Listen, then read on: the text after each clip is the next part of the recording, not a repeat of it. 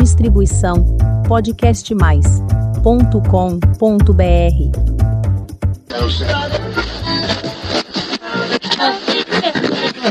E ficou tudo gelado, gelado. E nesse dia frio, quem é que tá do seu lado, seu lado?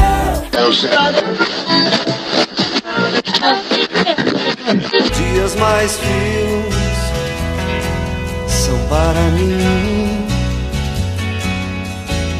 melhores dias. O céu está cinza e eu me sinto bem.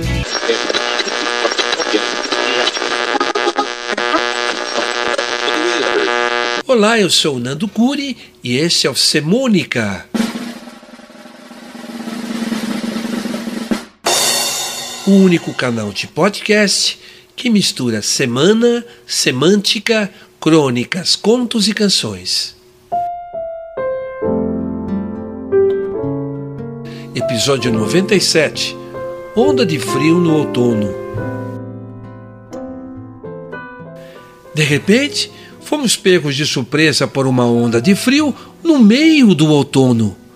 E pensar que, há 50 anos atrás, nos anos 60 e 70, o frio chegava impreterivelmente na época do inverno, que acontece no período de 20 ou 21 de junho até o dia 22 ou 23 de setembro.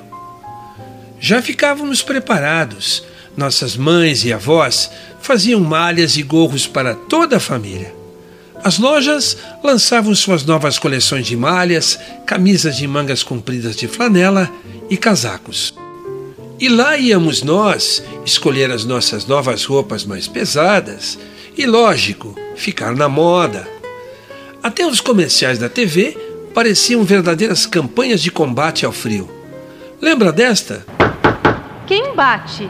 É o frio. Não adianta bater, eu não deixo você entrar. As casas pernambucanas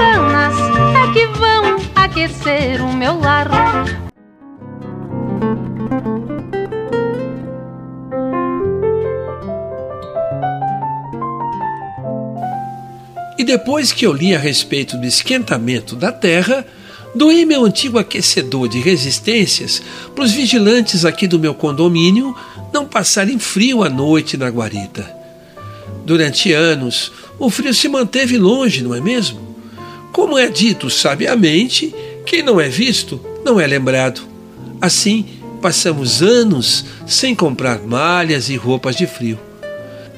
Olha, não tenho a mínima ideia de quando usei um cirolão, aquela estranha calça justa de algodão que se vestia embaixo do pijama e até da roupa normal. Casacão, então? Comprei um no centro da cidade há mais de. Olha, juro que não lembro há quanto tempo. Camisas de manga comprida ainda conservo algumas, que por ficarem muito tempo penduradas nos cabides ganham golas amareladas. Camisa de flanela, tem uma para a festa caipira. Ou será que já doei? Não tenho luvas, guardo alguns cachecóis e um par de meias de lã. Não sei aonde foi parar um boné xadrez clássico da Prada, que seria ótimo hoje para proteger minha curva de cabeça sem cabelos. Ah, e aquelas lojas do centro, como Chapéus Prada ou Chapéus Cury, será que existem ainda? Bora procurar no Google.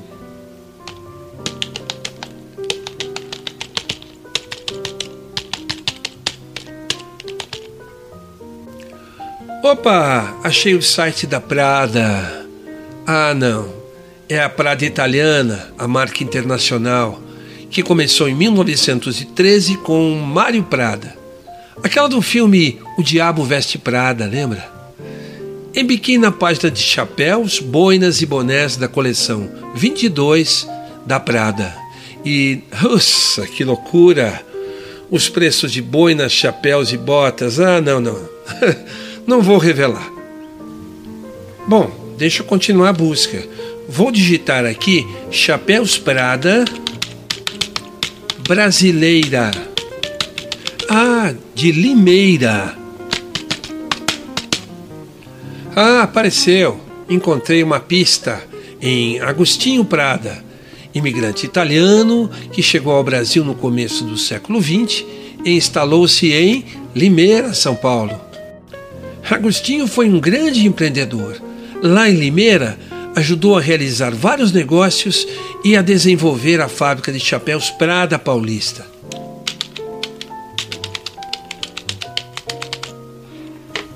Em uma nova busca na internet, achei dicas para comprar um novo boné de lã xadrez. Ah, depois eu volto nesta tarefa online. E para enfrentar logo a onda, no fundo do armário achei as malhas de lã que, antes de vestir, foram tomar banhos de sol no banco da varanda. Uma providência imediata e necessária para tirar o cheiro de guardado de vários invernos verões. Foram também lá para a varanda tomar sol, um paletó de veludo e um casaco, para ficarem de plantão, caso essa onda resolva continuar. De onde será que veio essa onda tão gelada, hein?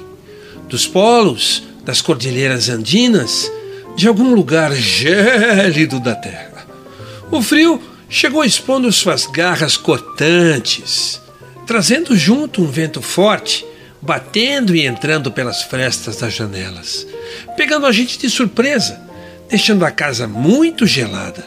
Mas noites frias são também oportunidades para um bom vinho, confundir, frios, pães especiais, chocolate quente, leite com canela e tantas outras delícias. Para ondas como essas, é recomendável ir para a cama mais cedo entrar embaixo de vários cobertores e dedicar-se a uma gostosa atividade que esquenta muito o coração. E é recomendada na canção Nem um Dia por Djavan.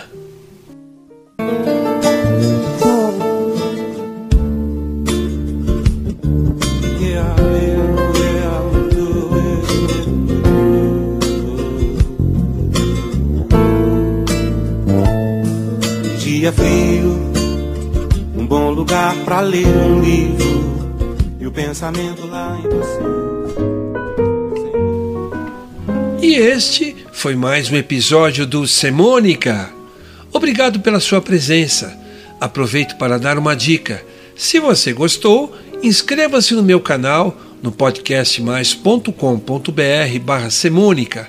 Lá você encontra e pode ouvir todos os podcasts do Semônica e ainda eu lhe aviso quando sair o próximo. Um forte abraço.